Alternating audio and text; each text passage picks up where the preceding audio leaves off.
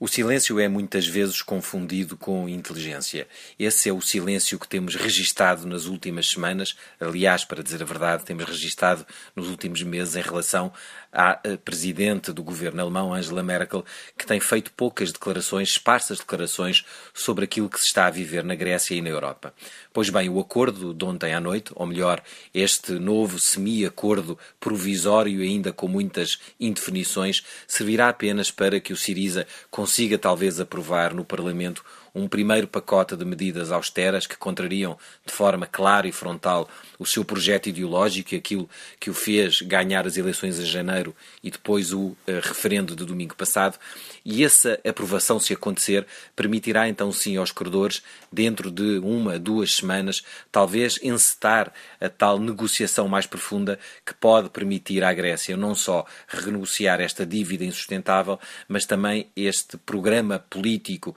económico e financeiro que não tem dado espaço ao crescimento na Grécia.